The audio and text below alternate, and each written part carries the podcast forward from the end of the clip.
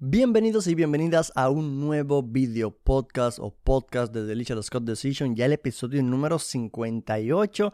Estamos ya a nada del 60, la verdad es que son cada vez más y más, más episodios acumulados que yo no pensaba que iba a poder hacer y aquí seguimos. Como cada lunes por la mañana se publica un nuevo podcast. En esta ocasión obviamente el tema principal es TJ Dillashaw, quien para mí recupera su reputación con esa victoria ante Corey Sanhagen.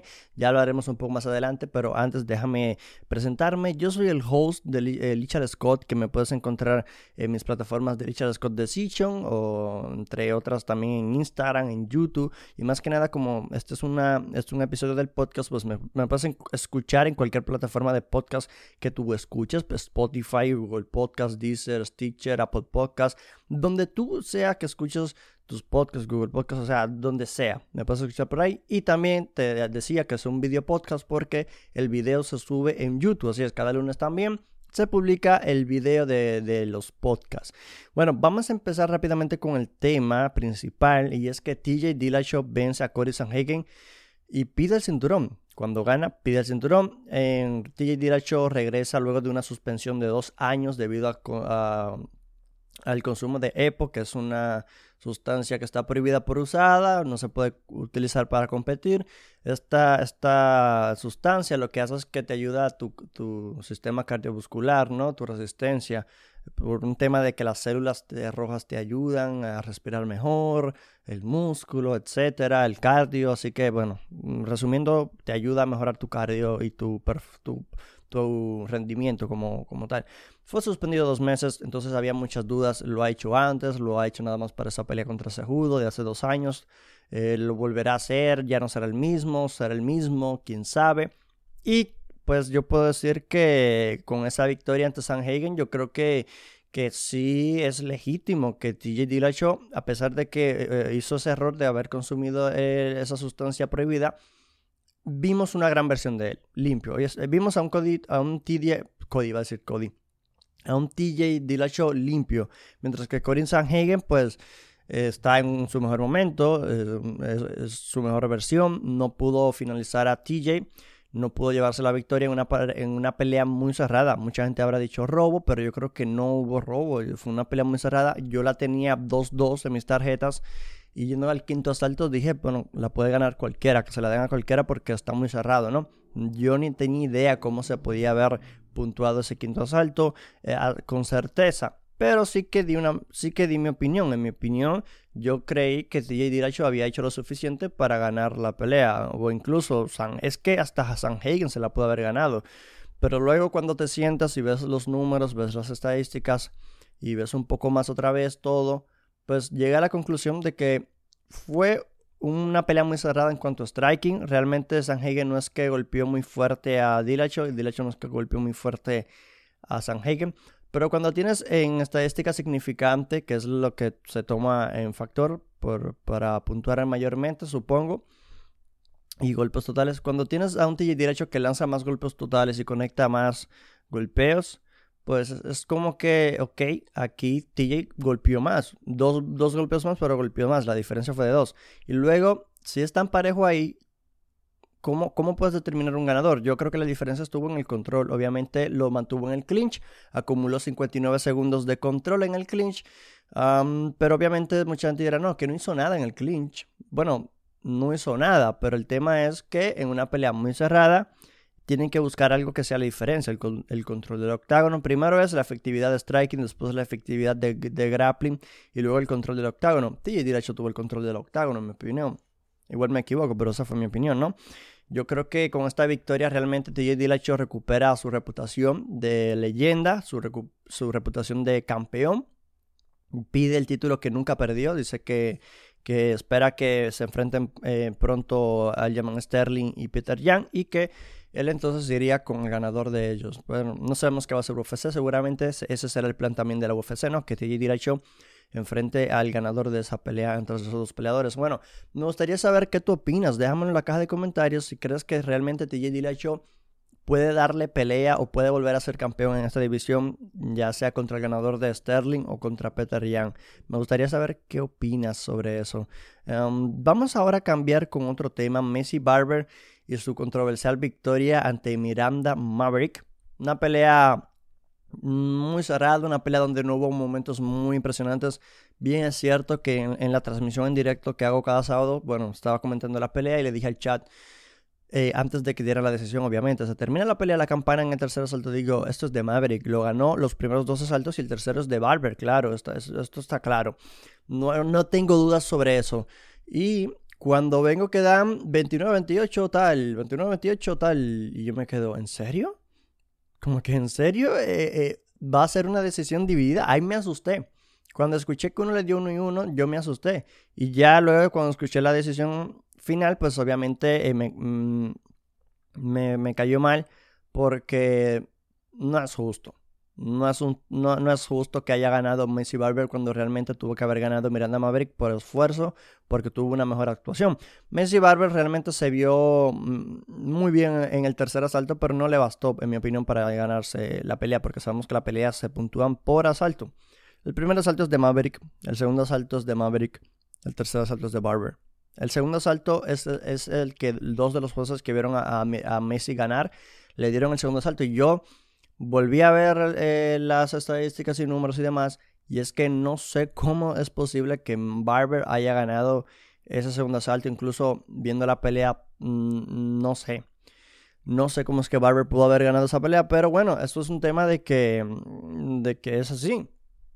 Es el deporte. los Em, yo veo muchos deportes, tengo muchos años viendo deportes, veo NBA, que es básquetbol, veo fútbol americano, que es NFL, es eh, bueno, fútbol, pues lanzando el, el, ovoide con las manos, ¿no?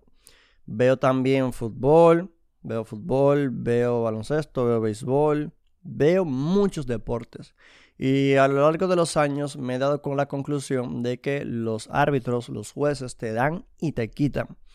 Y cuando la gente empieza a entender esto de que los jueces, los árbitros te dan y te quitan, pues van a entender mejor el deporte, van a entender el mejor el deporte porque eh, este tipo de ocasiones van a suceder, y seguirán sucediendo, incluso en el boxeo es donde más ocurre, ¿no? Este tipo de, de, decisiones un poquito polémicas.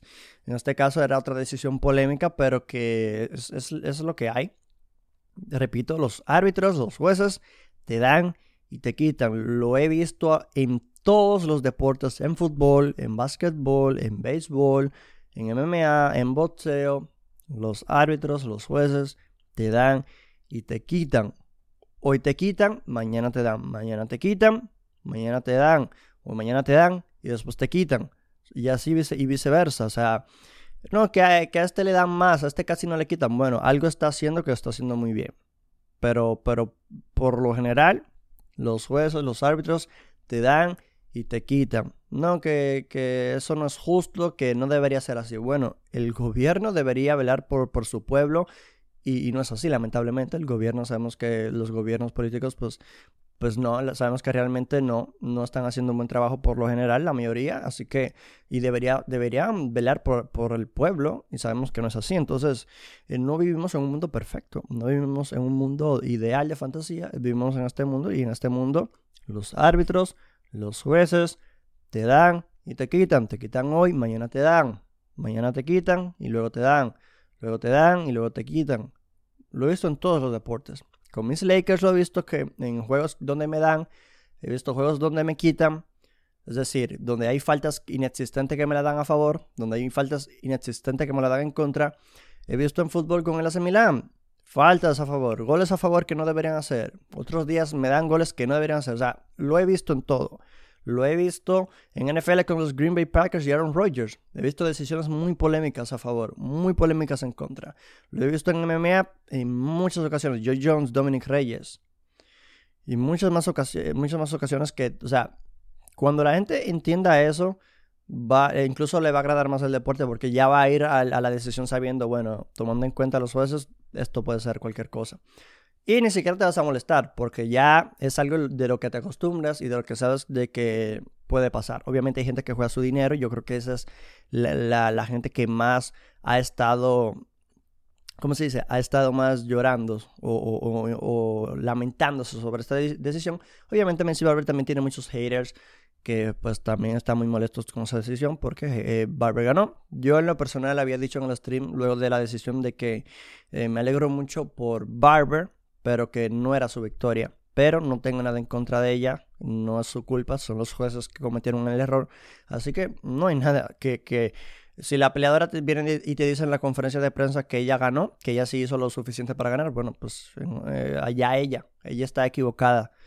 Pero eso es su opinión, es su opinión y cada quien tiene su opinión. Que esté incorrectamente vista por la mayoría, bueno, es su opinión, pero está correcta porque los jueces, la mayoría de los jueces lo vieron así. Lamentablemente, aunque no debería ser así, no vivimos en un mundo de fantasía. Lo repito, lo he visto en todos los deportes. Los árbitros te dan los jueces también te dan y también te quitan. Es que lo he visto en todos los deportes que veo. Bueno, Rachel Ostovich sorprende en su debut en Bar 19 contra Paige Van Zandt y la verdad es que me pareció fenomenal. Me pareció fenomenal ese, ese, evento porque, bueno, estamos hablando de dos mujeres eh, eh, protagonizando un evento muy violento donde se pelea sin guantes, y la verdad es como que, bueno, es más fácil cortar a tu rival, ¿no? Y sorpresivamente no hubo muchos cortes, no hubo muchos cortes en la cabeza. Bueno, Rachel Ostovich termina debutando, vence a Pech Van Sam, y, al parecer eh, Ostovich ha encontrado una nueva casa luego de dejar UFC ser liberada por UFC por, porque no tuvo buenas actuaciones. Pues em, aquí ha encontrado al parecer una nueva casa. Vence a Page Van Sam. Page Van Sam ahora tiene dos derrotas consecutivos en Barnacle. Luego subió una imagen a sus redes sociales de que está feliz, de, bueno, no feliz, sino que está sonriendo, de que regresará a pesar de sus dos derrotas consecutivas en la promoción, a pesar de ser traída como una de las superestrellas de la, de la promoción. Y bueno, eh, Ostovich, enhorabuena para ella, la verdad es que se vio bastante bien. las manos no es lo de Ostovich, al menos en MMA nunca vimos que las manos fueran lo de Ostovich, pero aquí se vio bastante bien. Y Van Sam, pues ya está acostumbrado a este tipo de peleas, era su segunda, así que no sé qué le falta a Van Sam. Es, es como que no está encontrando su momento, pero bueno. No sé si es un tema de concentración, de distracciones, no sé. Yo lo que sé es que Ostovich nos sorprendió a todos. Muchos pensaban que, iban a, que iba a ganar Van Era una revancha que en MMA tuvieron una pelea en 2019. Ganó Paige Van en esa ocasión. Creo que fue una sumisión. Esta vez en, puro striking, en puro boxeo, ganó Ostovich. Y para sorpresa de muchos, ganó bien. No hubo una, no hubo una decisión polémica. Ganó bastante bien. Gilbert Burns ha hablado últimamente tanto en entrevistas como en Twitter y ha comentado que está listo para regresar en octubre u en noviembre. Esas son las fechas que ha dado Gilbert Burns en, los medios. Él dice que su prioridad es Leon Edward, es su primera prioridad, luego Jorge Masvidal y en tercer lugar que si Nate Diaz quiere el combate, que no tendría problemas en darle el combate a Nate Diaz. Y también dice estar listo para tres asaltos en octubre y si son cinco asaltos, pues prefiere esperar hasta noviembre. Así que Gilbert Burns eh, está, está más que listo para afrontar una nueva pelea. Viene de ganarle a Stephen Thompson en una pelea pues aburrida, en una pelea lenta, en una pelea donde él tuvo que hacer lo que hizo para ganar y, es, y le aplaudo perfectamente porque cada quien tiene que hacer lo que tiene que hacer para ganar. El tema es que después no puedes estar exigiendo más paga, no puedes estar exigiendo cierto que cosas porque la gente no simpatiza contigo o la gente no quiere comprar tus peleas. Porque una de dos, la gente paga las peleas para verte ganar o la gente paga las peleas para verte perder. Y con Gilbert Burns, pues seguramente ni una ni la otra.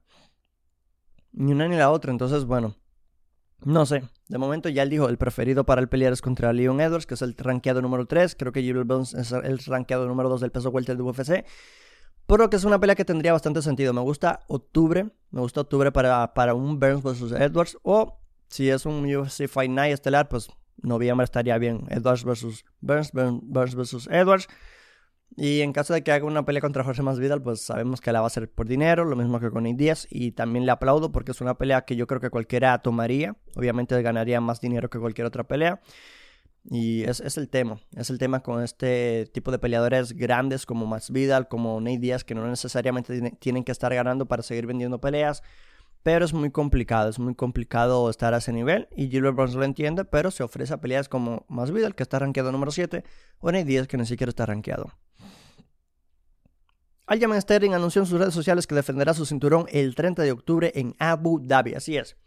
En Twitter, en sus redes sociales en general, subió un video donde él explicaba que, que la pelea se va, a llevar, se, va, se va, a llevar a cabo en octubre. Recordemos que Sterling, al ganar su cinturón a inicios del año, que por cierto, Sterling se convierte en campeón a inicios de este año, creo que marzo, mayo, por ahí, qué sé yo, luego de una rodilla, creo que marzo, luego de una rodilla ilegal de Peter Jan a la cabeza. Una rodilla ilegal, eh, Sterling estaba de, rodillas en el suelo, por lo que no puede recibir rodillazos a la cabeza. Bueno, Peter Jan le pegó un rodillazo a la cabeza, se le quita el cinturón por descalificación a Peter Jan, se le da al Jaman Sterling y se convierte en el nuevo campeón peso gallo. Una manera un poco eh, rara de ser campeón, pero pues que ocurrió, eh, ocurrió ese, hecho. Y bueno, mm, sé que a Sterling no le gustó haber sido campeón en ese momento, ya luego se le vio mm, feliz con su nuevo cinturón y está muy seguro de que va a finalizar a, a Peter Jan en tres asaltos en su revancha. Yo no lo tengo tan claro ni por un lado ni por el otro hay mucha gente que está cegada con Peter Young, hay mucha gente que, que tiene a Peter Young en las nubes, que Peter Young es lo máximo, son, son muy fanboys de Peter Young, Peter Young es muy bueno, pero no se puede premiar lo malo, no se puede premiar lo ilegal. En otros deportes haces algo ilegal, un golpe ilegal o una falta ilegal, algo que sea ilegal gravísimo, porque eso fue gravísimo, eso, eso es ilegal gravísimo, pues te suspenden o te sancionan, una de dos o las dos. En MMA es el único deporte donde haces algo ilegal y te premian con una revancha del cinturón. Bueno, no sé. Obviamente también hay que tener el contexto de que Peter Yan estaba ganando la pelea. El primer asalto lo gana, en mi opinión, a Jaman Sterling. El segundo asalto, si buscan las estadísticas, Sterling golpea mucho más, como 10 golpeos más que Peter Yan. Por alguna razón, los jueces, la mayoría se la dio a Peter Yan. El segundo asalto no recuerdo muy bien qué era.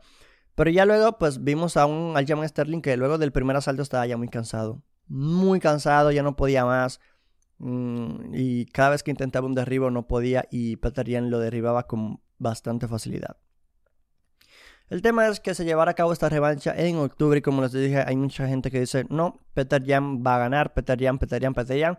Y yo solamente le quiero decir a esa gente que está muy segura que Peter Yan va a ganar, que si yo fuera ellos, eh, y eso, que yo siempre digo, no jueguen, no apuesten, no, no invierten su dinero en este tipo de deportes, de, en ninguno, en ningún deporte.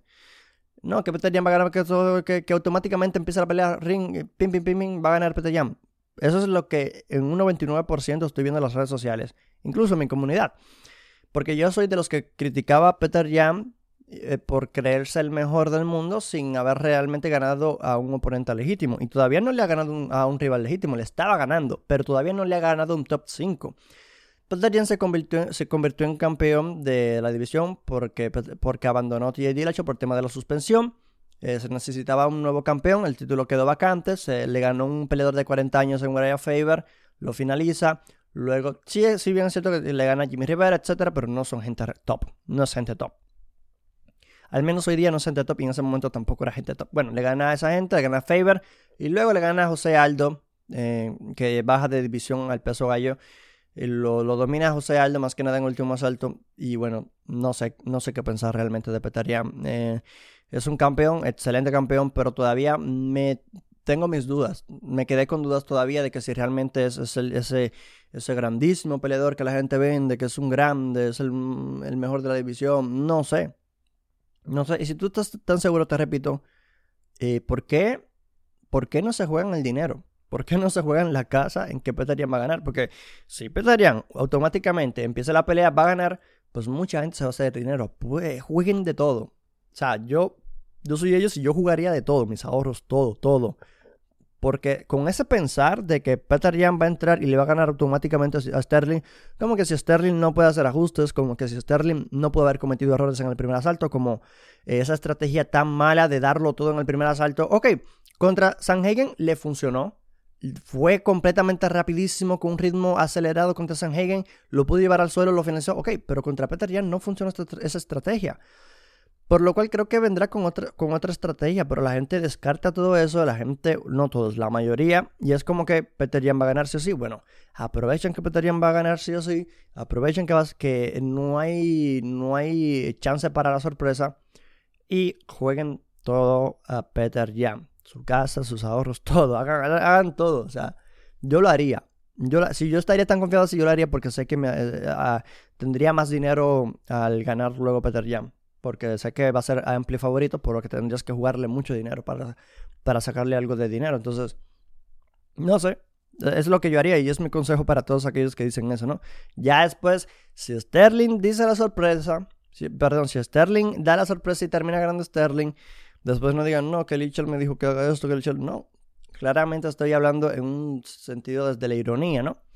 Desde el punto de la ironía, desde el punto del sarcasmo, desde el punto donde te estoy diciendo que puede pasar. De que en este deporte puede pasar que Sterling haya cometido un error en la primera pelea, venga con ajustes necesarios y termine sorprendiendo a lo que es Peter Bueno, ese, ese es mi tema. Vamos a dejarlo para acá. Este fue el episodio número 58 de Delicious Code Decision Podcast. Espero que te haya gustado. Recuerda suscribirte al canal de YouTube donde se suben los video podcasts cada lunes y también hacemos directos de lunes a jueves y los sábados narramos los eventos de la UFC. Pero los podcasts, los video podcasts se suben los lunes en la mañana. Así que suscríbete al canal de YouTube, activa la campana de notificaciones. Y a mi gente de audio podcast, pues recuerden denle al botón de seguir para que no se pierdan cada lunes un nuevo podcast. Esperen sus nuevos podcasts cada vez en la mañana. Yo soy Lisa Scott, muy agradecido con todo el apoyo de ustedes y nos vemos en la próxima.